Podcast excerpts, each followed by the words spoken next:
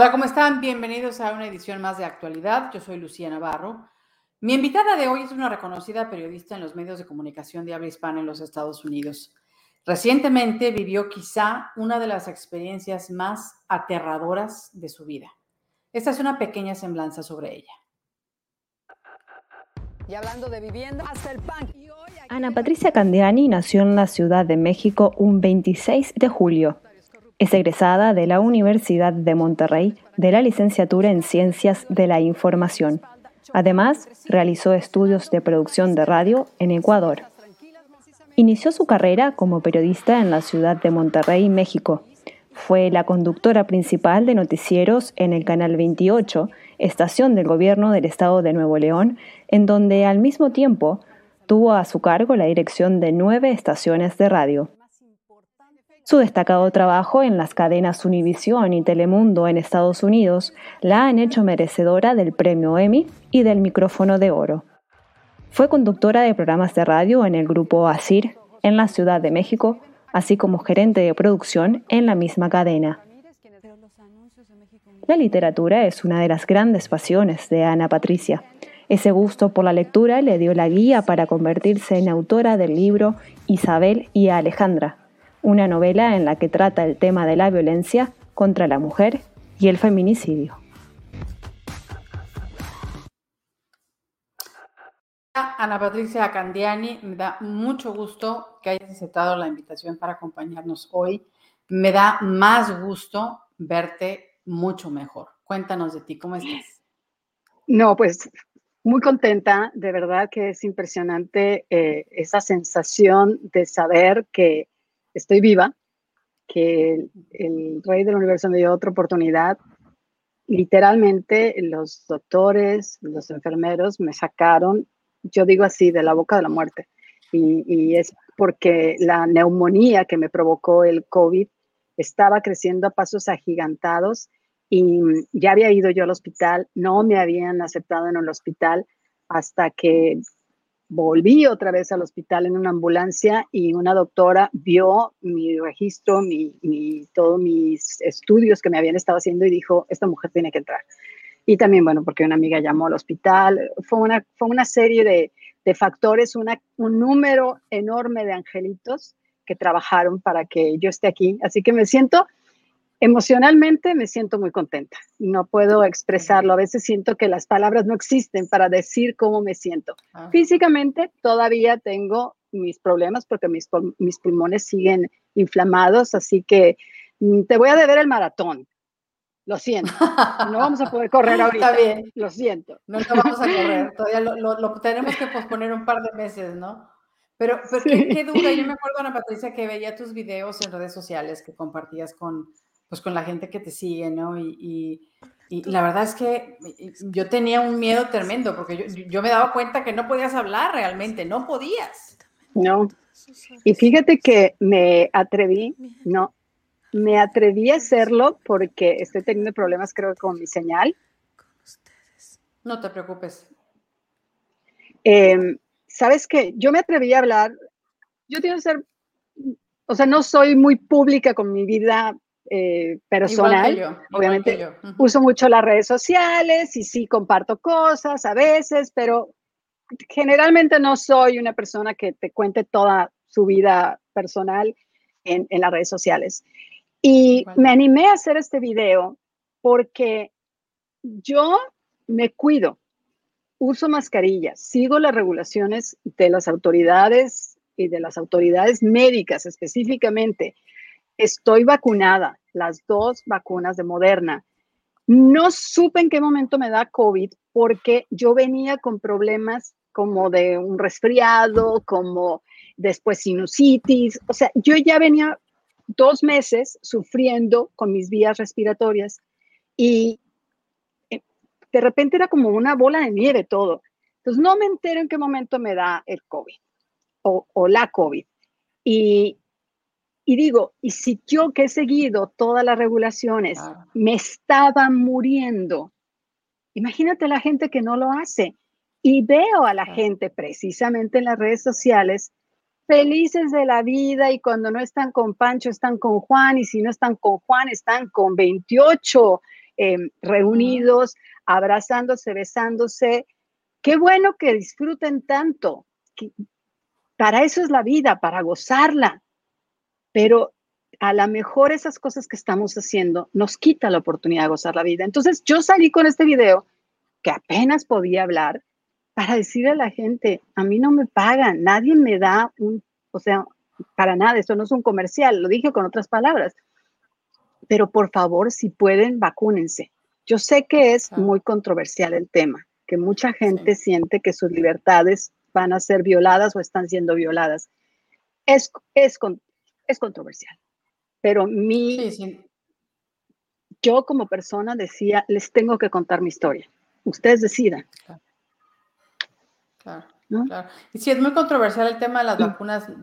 tenemos colegas que, que, de plano están completamente en contra de las vacunas porque afirman que la, la tasa de mortalidad es muy baja como para justificar el ponerte una vacuna, ¿no? Y bueno, es, es, preferencia, ¿no? También hay padres que deciden no vacunar a sus hijos. Tú te vacunaste y con todo y eso, pues estuviste gravísima, Ana Patricia. Yo, la verdad es que yo sentía en alguno de los momentos que, que, escuchaba tus videos que, de plano te ibas a quedar ahí, que ibas a, a, no ibas a poder continuar respirando. No, la verdad es que mira, si no hubiera sido por el, el oxígeno y me ponían un inhalador, eh, me cuidaban mucho en el hospital, eh, pero sí, yo no, no, había momentos en que yo no podía respirar. Ahorita todavía tengo los estragos. Eh, poquito antes de que empezáramos esta transmisión te contaba que yo no recuerdo una enfermedad que se hubiera terminado, o sea, que te dicen, ok, ya no tienes gripe. Bueno, ya no tengo gripe, ya no tengo ningún síntoma, ya no tienes este, bronquitis, y que, pero que el COVID es, ya no tengo COVID porque ya salió negativo mi estudio, mi, eh, mi, mi prueba, pero sigues con los estragos de la neumonía y del COVID en general. No sabes, y, además como, como los datos, la información de este virus que es tan errático, son tan difíciles de obtener, no sabes con qué te vas a topar mañana, literalmente, pero ahorita te digo, entre los estragos es eso, mis pulmones siguen inflamados, yo tengo problemas ahorita con cosas que quiero hacer. Ahorita ya me estoy sofocando, por ejemplo, te voy a dejar hablar, porque sí me estoy sofocando un poquito. Pero mira, tras tomas un, pequeño respiro, déjame compartir unos datos que, que, que, obtuve hoy, Ana Patricia, sobre la cantidad de casos de COVID que se han detectado en el mundo. Es una gráfica que muestra, por ejemplo, los que han fallecido a consecuencia de esta pandemia. Están divididos por continente, debo aclarar. 2.203.000 personas en el continente americano. 1.302.500 en Europa. En Asia han muerto un poco más de un millón de personas. En África aparece cerca de 210.000 personas fallecidas. Y por último, Oceanía que tiene cerca de 3.000 personas fallecidas únicamente. Es el continente donde menos casos de fallecimientos se han presentado. Ahora, hasta ahora, en el mundo se han registrado 233 millones 908 mil 734 casos de COVID. Esos están confirmados y el número de muertos pues alcanza los 4 millones 786 mil 203 casos. Son números que si se ven, pues a nivel global, nos podrían parecer que son números muy bajos, ¿no? Hablar de 4 millones con toda la población del planeta, pues uno podría decir, pues sí, sí, son, son poquitos, ¿no? Pero en realidad, una vida, es una vida cuenta, ¿no? Y, y, con una situación como la que vivimos con el COVID, en donde a todos nos agarró por sorpresa, en donde todos tuvimos que aprender a cambiar muchos de nuestros hábitos para mantenernos seguros, y aún así, como en el caso de, de Ana Patricia, pues aún así terminó en el hospital y con un estado de gravedad bastante serio, ¿no? Eh, eh, en el que, pues, ustedes lo pudieron ver en sus videos, ¿no? Ana muchas veces no podía respirar bien, no tenía la, la, manera de poder eh, seguir, respirar por ella misma, ¿no? Tuvo que hacer oxígeno y ella en sus videos, pues, claramente lo, lo muestra. Y ella ha tenido, pues, a, sus seguidores actualizados, ¿no? De cómo ha ido avanzando por ahí en, en, en su casa con todo esto, ¿no? una de las cosas que a mí me Adelante, Ana. Sí, que fui tratando de actualizar, porque la verdad es que algo que sí me quedé maravillada las muestras de afecto me rebosaron. Mira, te reencontré a ti, Lucía, hace tantos años que no teníamos contacto la una con la otra. Así como tú, gente que de verdad habíamos perdido la pista por años, aparecieron en mi vida para desearme lo mejor, para decirme que estaban orando por mí, para decirme que pues le echara muchas ganas, que yo le echaba las ganas, ¿verdad? Lo que pasa es que el COVID no me dejaba, pero es impresionante cómo la gente se volcó, familiares, amigos, personas cercanas, no tan cercanas, a estar pendientes de mí. Entonces, por eso es que seguí grabando algunos mensajes. A veces decía yo, ya los voy a cansar, ya no, ya no lo voy a hacer tanto. Pero, pero la gente me respondía, sí, por favor, dinos cómo estás y este, déjanos saber cómo, cómo te vas recuperando. Así que por eso lo hice con mucho cariño. Mira, eh, Lucía, estás poniendo las cifras de muertos de COVID y, las eh, comparada con las cifras de personas que se han enfermado con este virus. Mucha gente dice, lo que tú me comentabas, en realidad el número de muertos comparado con el número de enfermos no es gran cosa. Bueno, una persona que se muera es gran cosa, sobre todo si es su mamá, su primo, su hermano, su hijo o la persona que está dudando de las vacunas. El índice de personas que mueren por gripe es mínimo. Sin embargo, estamos hablando igual de una cifra importante aquí en Estados Unidos. Anualmente se mueren miles de personas por gripe. Sin embargo, la gente se va a vacunar. La gente se vacuna anualmente. Claro, es una decisión. Hay mucha gente que dice, yo no me voy a vacunar contra la gripe, pero hay gente que lo pone en su calendario. Entonces, ¿por, qué, ¿por qué en su calendario? ¿Por qué hay gente que sí le crea unas vacunas y no le crea la vacuna del COVID? ¿Por qué piensan que la vacuna del COVID trae un chip que ahí se nos mete y algunos piensan que hasta imán tiene y que se le pegan las cucharas? Las cucharas. Y, y, la, y la vacuna de la gripe, ¿no?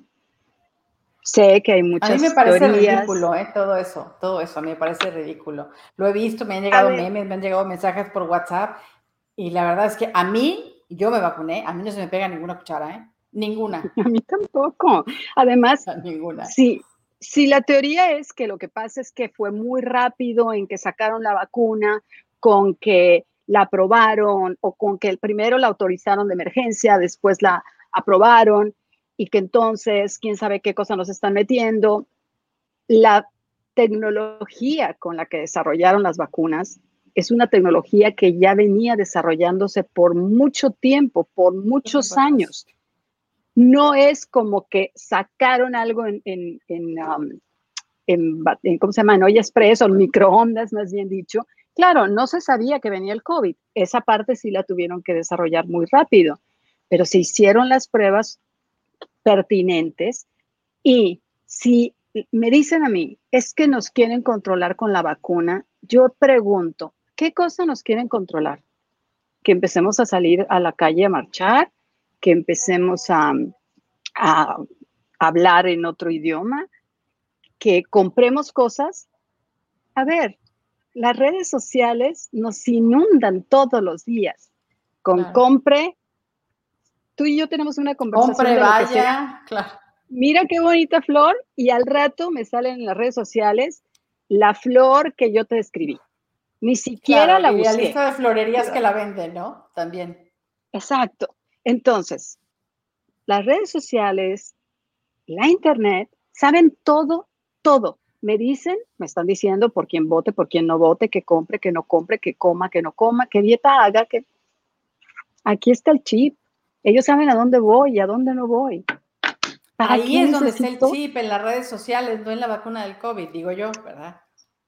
Y en el teléfono y en la computadora y en el iPad, o También, sí, ¿no? Sí, todo eso, ¿no? Pero en la vacuna, perdóname, perdóname y con todo respeto a la gente que esté en, desacuerdo conmigo, me río de eso, ¿eh? La verdad, yo sí me vacuné y lo digo con todas las ganas del mundo. Me la puse y me la volvería a poner. Si hay que ponerse refuerzo, me la voy a ir a poner también. Yo después de lo que pasé, les digo, por favor, cuídense y no crean lo que les dijo la comadre que vio en Facebook. porque luego cuando buscas la información no tiene solidez, no tiene nada de base. Es un cuento. Y, hay muchos mitos por ahí circulando. Fíjate, aquí tengo una lista de, tengo tres que desmintió el hospital Johns Hopkins, un, Hopkins, un hospital pues, de, una extraordinaria reputación a nivel mundial sobre estos eh, mitos, ¿no? Aquí hay tres nada más. El primero, no causa la enfermedad del coronavirus el ponerse la vacuna, señores, no la causa tampoco modifica ni altera la información genética que tenga usted. O sea, no va, no va a dar a luz a un hijo que sea, este, no sé, con la apariencia de un extraterrestre. No. O sea, su información genética no se va a alterar tampoco. Y es fundamental también que a pesar de que se vacune, use mascarillas, use alcohol en gel, respete el distanciamiento social, que, que se lave las manos con frecuencia, porque ninguna de estas medidas está de más. Ana Patricia, como ella misma nos ha dicho, ella se vacunó, se puso las dos vacunas de la, de la eh, dos dosis de la vacuna de Moderna y con todo y eso se, se enfermó.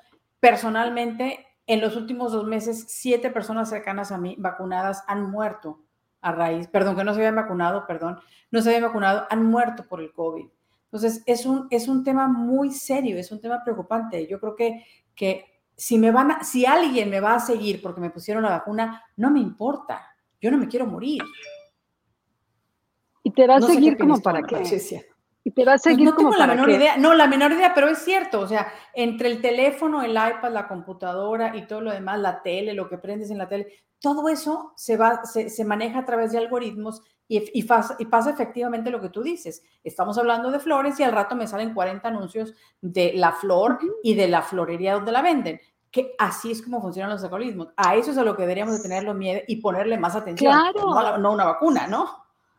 Si tú no cambias algunas especificaciones de tu teléfono celular para tener privacidad, cuando tú sales de tu casa, el teléfono te dice, le, le tomará tanto tiempo llegar a tal parte. ¿Por qué? Porque el teléfono ya sabe que ese es tu patrón a tal hora y tal. Entonces, el teléfono ya sabe a dónde vas, a qué horas vas, qué tan rápido vas, todo lo sabe.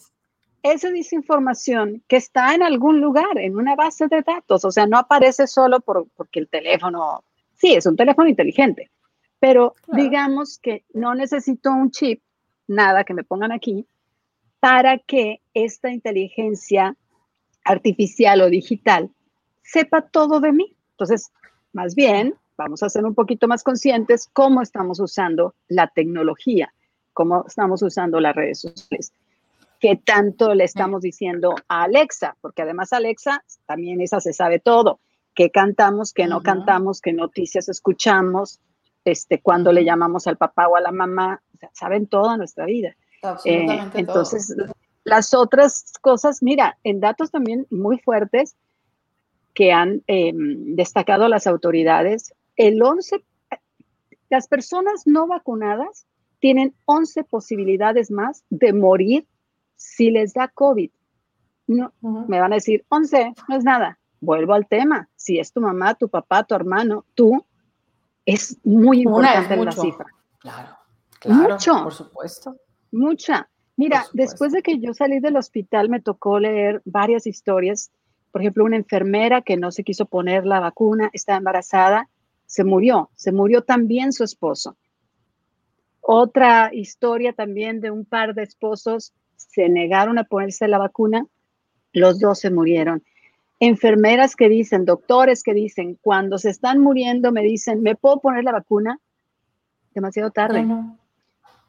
Yo sé que hay mucha gente molesta en el país porque las autoridades están ordenando que se vacunen porque si no, no pueden tener sus trabajos o no pueden entrar a ciertos lugares.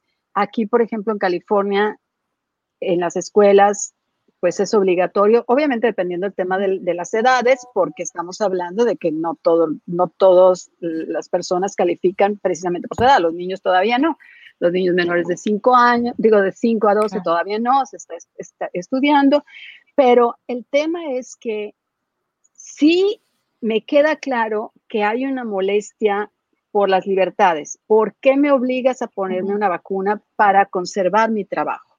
¿Por qué me obligas a tener una vacuna para poder entrar a este restaurante? Si yo tengo derecho sobre mi cuerpo. Y hay quien por ahí lo comparaba, por ejemplo, con el tema del aborto, que también es muy controversial.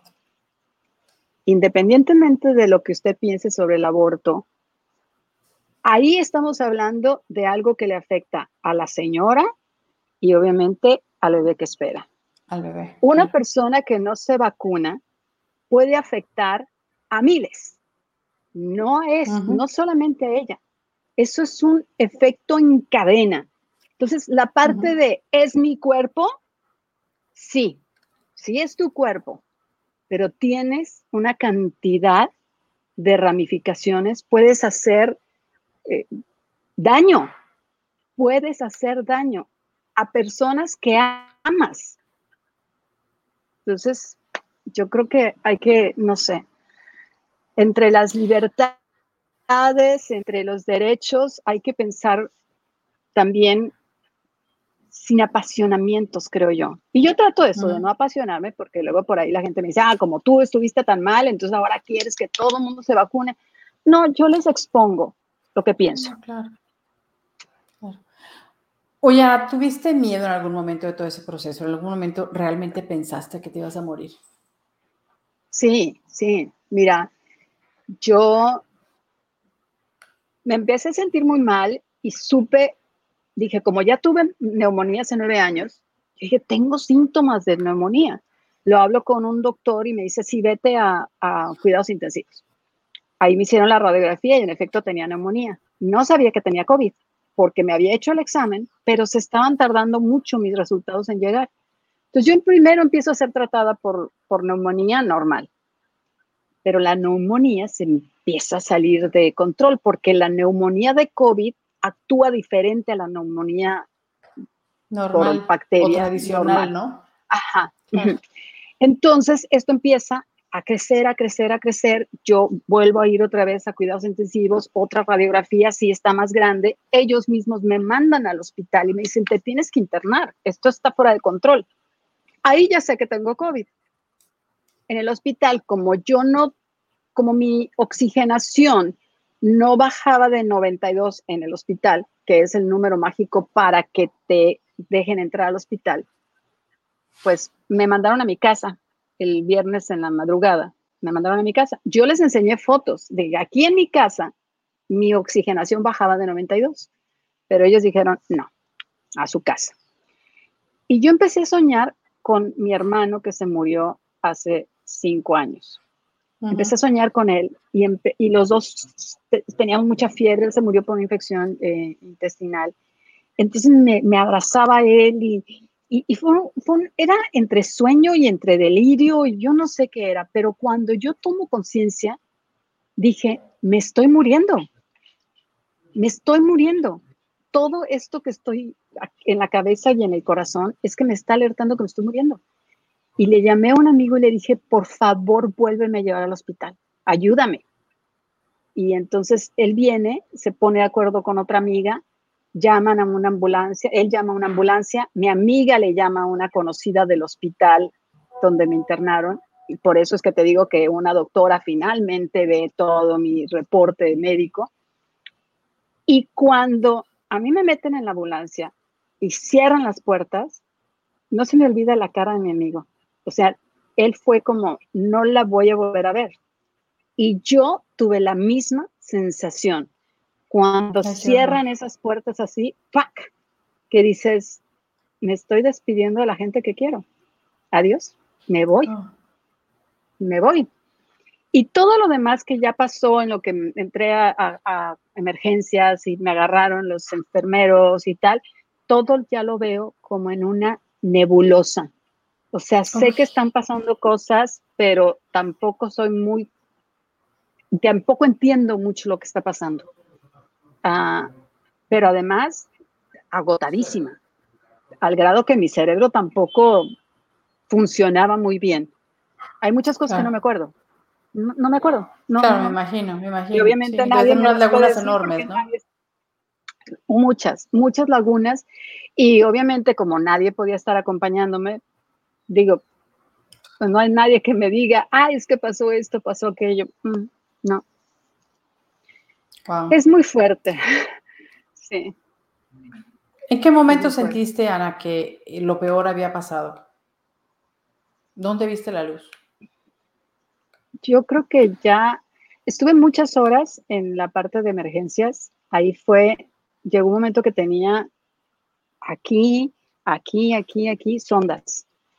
Y yo eh, trataba de entender, trataba de escribir para que mi familia estuviera tranquila. Mi familia no está aquí en Estados Unidos, está en México. Y, pero, por ejemplo, yo tuve que regresar a ver los mensajes porque no sabía qué, les había escrito. Ahí yo sentía que, que nada, que todavía me estaba yendo. Creo que cuando ya finalmente me dijeron, te vamos a subir a un cuarto, ahí siento que ya no me estoy muriendo. Y ni siquiera lo puedo describir. Sabes que esa es una cosa muy extraña. Uno siente muchísimas cosas, pero ponerlas en palabras o ponerlas, pues todos en palabras, ya sea dichas o escritas, me cuesta mucho trabajo. Pero por lo menos ahí sentí esperanza. Ahí dije, puede ser que la libre. Y ya en el cuarto, eh, igual conectada con todos los, yo no sé qué tantos líquidos me, ponían, aparatos, sí, el oxímetro que siempre estaba ahí, este, las enfermeras que me trataban de explicar lo que me estaban haciendo. Creo que ahí dije, no me voy a morir.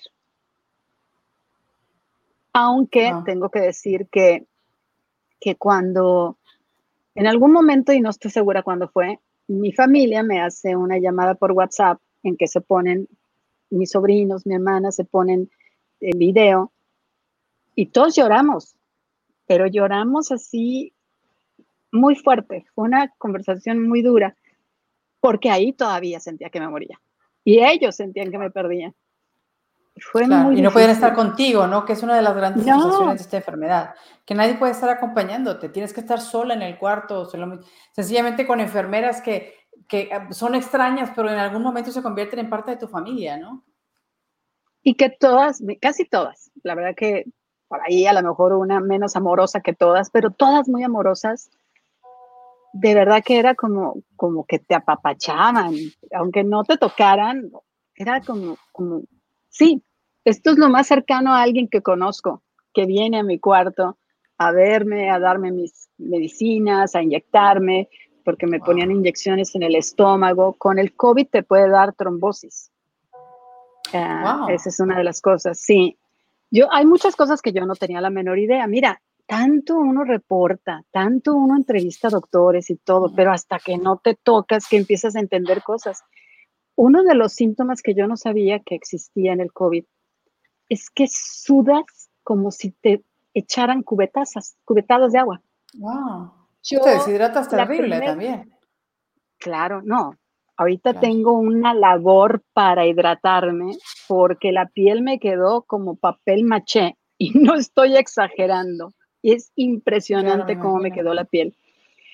La, la primera noche que yo sudé así, cuando se suponía que tenía sinusitis, el doctor me dijo, tómate Alif con Tylenol, una mezcla y un cóctel para que sudes la fiebre. Y yo me tomé mi coctelito y sudé tanto que me tuve que cambiar tres veces la pijama. Y yo dije, wow, vaya cóctel que me dio el doctor, o sea, me sudaron hasta las ideas. Pero conforme pasaban los días, igual yo seguía y llegué al hospital y ya sabes que te dan las batitas esas del hospital que no te tapan nada. No te tapan nada, te mueres de frío también. Sí, pero yo, y yo empapada, así, le dije a las enfermeras, por favor, déjenme varias batitas aquí. Ahí ya estoy consciente, ya puedo hacer más o menos cosas. Si no, les llamaba, obviamente, porque era con tanta cosa que tenía, las manos amarradas, básicamente, no que estuvieran amarradas, pero como tienes ondas, no te puedes mover. No te puedes y No, y además, además, yo tenía cero energía. O sea, estaba así. Era un trapo. Entonces. me imagino, eh, tampoco querías comer, me imagino. No, no podía comer. comer. la comida a mí me dicen que te sabe a, Tú me decías que, que sabe a fierro la comida, ¿no? A ¿Cuánto fierro, a fierro. 10 libras. 10 libras. Y tú eres delgada, ¿eh? Tú eres, tú eres delgadita y siempre has sido delgadita. O sea que 10 libras menos, Dios mío, quedaste en los huesos. No, perdí, perdí todo lo que, los, ¿cómo se llama? Los atributos. todo que ve. Sí, no, no, esto es una cosa así que parezco, parezco tarea. O sea, soy dos planas, o sea, no, no, no, perdí todo, todo, todo. Y, le digo a una amiga, me dice, pero estás viva. le digo, sí, pero déjame manifestarte cómo me siento. Y es que sí, claro, estoy viva y, es un proceso, por ejemplo, con el tema de la piel y todo, pero ¿sabes qué es muy chistoso como, como adelgacé? Porque yo otras veces he bajado de peso y bajas como que, como que completa, no, no como, como sin que te chupes, no sé cómo explicarlo no, el COVID fue como que me, me, me golpeó. O sea, físicamente, mi cara no, la cara la tenía rozagante, que decía yo, ay cara, ¿y qué me hice? Yo creo que por el oxígeno, pero rozagante. Por el oxígeno y quizá por, sí, claro. Y, y, a lo mejor por tanto dormir, porque yo dormía, como no tenía nada de energía, dormía. Entonces, no, la, la, cara, haz de cuenta que la bella durmiente. Pero de aquí para abajo, papel maché machucado. o sea, guanga. Pero una cosa maravillosa es que tú nunca pues, pierdes, el buen humor, ¿eh? Nunca lo pierdes. nunca lo pierdes. Eso, vaya. Pero, eh, ah, lo, lo, perdí unos días, ¿eh? Unos días. Es que bueno, es que unos días te voy a decir qué me pasó. No quería comer, no quería hablar, Nunca prendí la televisión en el, en el hospital. Nunca. No me interesaba ver nada. Y fue por dos cosas. Una, cuando yo realmente ya tengo esa conciencia de que me salvé. Y, y, de verdad que no sé, así como que el momento, así el de vu, no, no, o el, el momento de, de iluminación, más bien dicho, no sé cuándo es, pero empiezo a sentir una paz en mi corazón y en mi mente, que era como no, no me cabía nada, o sea, no necesitaba algo que viniera del exterior. Por eso no, no prendía la tela, no veía el teléfono, estaba como en un proceso de meditación absoluto, solamente queriendo que esa paz se quedara conmigo para el resto de mi existencia. Amén. ¿Qué aprendiste del COVID, Ana? ¿Qué aprendiste del COVID? Si pudieras compartir una lección, la más valiosa, pues, ¿cuál sería? Que, que, que tengo que ser más amorosa, que tengo que ser, yo siempre he pensado que soy dedicado de la gente que me rodea. Siempre he creído y siempre he pretendido ser muy buena amiga, muy buena hermana. Creo que fui muy buena hija, mis padres ya murieron. Ah, pero aún así, con el COVID me di cuenta que me falta la extra milla. Un poquito mm. más, un poquito, tener un poquito de más empatía con la gente. Sobre todo, especialmente cuando esa gente tiene una enfermedad o tiene un dolor físico o emocional. Yo soy una persona que normalmente escucho mucho a mis amigas o a la gente que, me, que se acerca a mí a contarme sus penas. Pero a lo mejor yo no voy y les pregunto, ¿sí? Si tú me llamas, yo te escucho dos horas o las que quieras, pero, pero yo no pero yo difícilmente te iba a hacer esa llamada para ver cómo estabas. No sé si, si estoy expresando la diferencia. Estoy para ti y me quedo dos horas por teléfono contigo o toda la noche o si estamos físicamente en el mismo lugar, te visito y, y te pongo mi hombro. Pero a lo mejor no me entero si tú no me llamas que me estás necesitando porque no pongo esa extra milla. Entonces, eso fue lo que aprendí, que tengo que abrir más mis ojos, mis oídos y mi corazón para estar más cerca de la gente que me rodea. Y a veces hasta de la gente que no está en la primera fila. Hay gente que te necesita y está en, segunda fila. Y lo, digo así. como claro, como un ejemplo, no, y no para decir que es, gente menos importante, pero pues obviamente uno tiende a, ser más cariñosa o estar más con la gente, con, tus, con tu familia, con tus amigos. Que tienes en tu primera fila, ¿no? Exactamente. En tu primera fila. Exactamente. claro.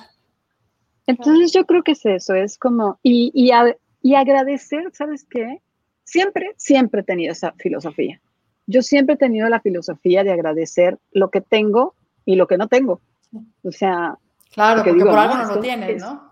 No me toca tenerlo, pero ahora con mayor razón y también con mayor razón el presente, el presente. Yo me mortifico mucho por el futuro y a veces estoy machacando el pasado, ¿no? No más. El pasado ya se fue, el futuro no ha llegado. Lo que hay que hacer es vivir el presente, así es. Hoy, hoy, hoy soy feliz, hoy estoy, hoy estoy a gusto, hoy me siento amada, hoy amo, hoy. así es. Comparto, comparto tu filosofía, mi querida. Creo que es importante, mi querida Ana, eh, pues compartirle a la gente, pues un poco de información, por lo menos lo que podemos hacer como periodistas para acercarles un poco, ¿no? Eh, eh, los datos de dónde pueden consultar, el sitio donde tienen que ir a vacunarse si es que les interesa vacunarse. Ojalá que sí les interese. Yo les tengo aquí la página del hospital Johns Hopkins, la página en español, es hopkinsmedicine.org diagonal coronavirus, diagonal español. Y la información es para sitios de vacunación para personas mayores de 12 años, de 12 en adelante. Me parece que, pues como lo decía Ana, para chicos menores de 12, pues todavía no hay cosas aprobadas. Lo adecuado es que usted consulte con su médico, con el pediatra de confianza. Y si está fuera de Estados Unidos, pues que consulte con el departamento o el Ministerio de Salud de su país. Pero sí, eh, yo creo que es muy importante el mensaje de Ana, el ejemplo que nos está dando, el vacunarte, el no confiarte y, el, pues tratar de prevenir el, que te enfermes tú y que enfermes a otros, ¿no? Pero antes de irme, Ana, yo quisiera que me dijeras qué sigue para Ana Patricia Candiani, porque siempre te he visto, eres una mujer echada para adelante. Eh, nos ha tocado, nos ha tocado, fíjense, y la gente no lo sabe, nos ha tocado tener noticieros en el mismo horario, ¿no? Hacer competencia, ¿no? De alguna manera, ¿no? Cuando estábamos en Monterrey, ella estaba en un canal y yo estaba en el otro y estábamos siempre compitiendo, pero pues porque estaban en los programas, ¿no? En diferentes programas, no porque, no porque que, hubiera una competencia mala, ¿no? Después nos toca en Telemundo, hacemos un casting, Ana Patricia me gana a mí, le dan el trabajo a ella, a mí no, pero bueno, en la carrera de ella despega de una manera, ella se vuelve el ancor nacional de Telemundo, yo soy... Me dio risa porque yo no sabía eso.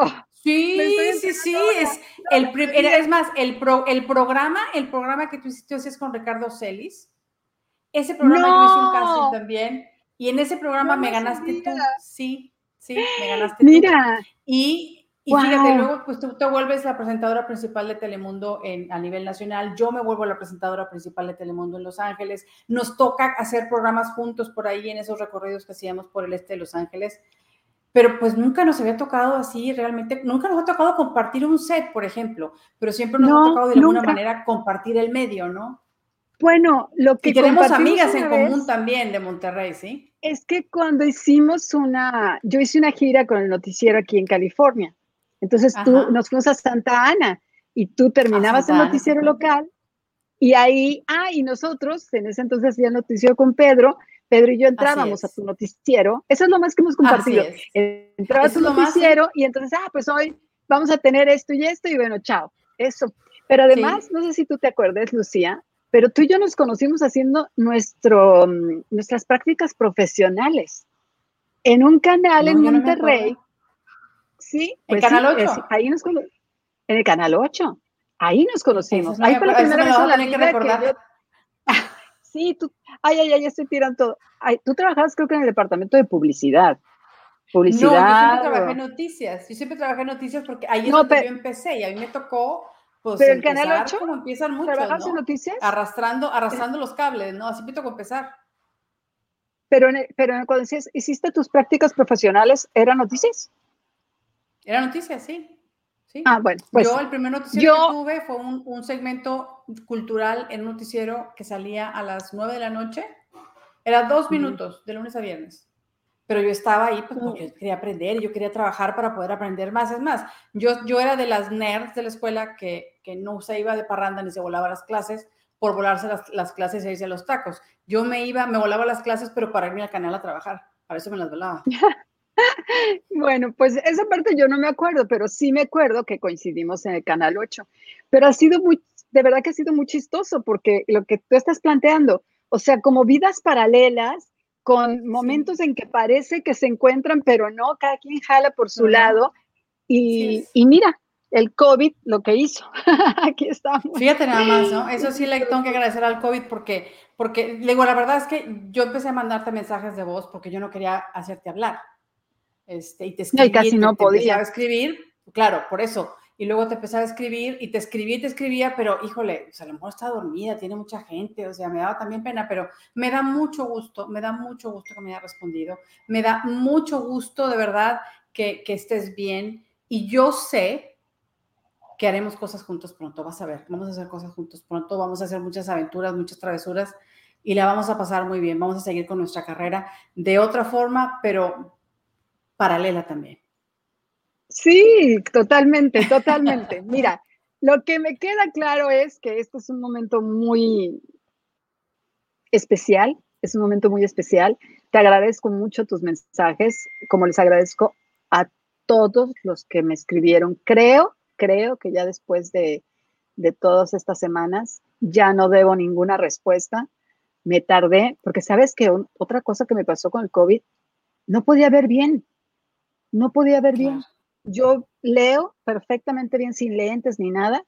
No, esos días era todo nublado, era una cosa desesperante. Entonces era, no puedo hablar y no puedo leer, ah, caray. Entonces también estaba muy bien para mi meditación, esa la que les digo que, que sentí esos momentos de paz muy, muy padres. así que nada, muchísimas gracias, Lucía, por tus mensajes. Muchísimas gracias a todos los que me estén escuchando en este momento, que me escribieron, de verdad, de corazón me, me alegraban la vida, me, me, hicieron, me hicieron sentirme muy especial, pero realmente especial. Porque sí, cuando uno es figura pública y tal, la gente te escribe, la gente te quiere y te dice que tú y que estás chula y que... No, estos eran mensajes sentidos. Muchas gracias. Es diferente, claro. Es diferente, ¿no? Ya hablaremos de eso, ¿no? De, de, del mito de la figura pública, porque ese es un programa que es muy interesante, ¿no? El mito de la figura pública. Sí, la verdad es que la gente nos, nos yo, yo digo que la gente nos hace el, el honor de seguirnos, de vernos, ¿no? Yo, yo les agradezco, yo cada vez que alguien me dice, me das un autógrafo, yo les digo, pero tú me das el tuyo. Porque la verdad es que yo, me, siento, me, siento eh, eh, me da esta pena. Es más, no me gusta que me celebren el cumpleaños, para que me entiendas. No me gusta. Y no por cumplir años, sino porque no me gusta sentirme el centro de, al centro de atención, ¿no? Qué, qué irónico, pero, pero pues bueno, cada una tenemos nuestras bueno, ¿no? Yo ahí sí, me encanta festejar mi cumpleaños y además hacer como fiestas patronales, porque es como que tengo un año más de vida, qué padre este año, qué padre esta vida, eso sí me gusta. Eso sí, me encanta vivir. Yo, yo no sé tú, pero yo voy a vivir más de 100 años. no, yo no creo. Voy a vivir más de 100. Pues qué bueno. Y que bueno, yo estoy tratando de hacer todo lo que puedo para que eso pase, ¿no? Pero mi meta es que sean más de 100. Así que sana, que haya coherente y con dinero. Así es. También, las tres cosas, ¿no? Ana, me encanta saberte bien. Te agradezco muchísimo, pero muchísimo que hayas aceptado eh, conversar conmigo. Y nos vamos a ver muy pronto, de verdad, en los proyectos que tenemos por allá en, en, en Jabón, ¿verdad? Y que pues pronto esperamos podérselos decir a la audiencia. Hasta muy pronto, querida. Un abrazo. Muchísimas gracias. por esta conversación. Gracias. Y bueno, a todos los que nos están siguiendo, los invito por favor a que se suscriban a mi canal en YouTube para recibir las notificaciones sobre los nuevos programas que estén haciendo. Este programa lo vamos a repetir durante el fin de semana y les vamos a agradecer muchísimo que lo compartan porque a mí me daría mucho gusto que la gente supiera que Ana Patricia está bien, que ha logrado vencer al COVID, que se está recuperando poco a poco y como ella, misma dice, pues vamos a tener a Ana Patricia para, para rato. En su pantalla tienen las redes sociales de una servidora para que me hagan el favor de, seguirme y por supuesto también nos pueden escuchar por eh, Apple Podcast o por eh, Spotify también, porque tenemos este eh, programa en versión podcast. Nos vemos en una muy próxima emisión. Les agradezco mucho que hayan estado acompañándonos este día y que sigan siempre con, con actualidad. Por favor, tome conciencia, vacúnese y prevenga enfermarse de COVID. Nos vemos pronto.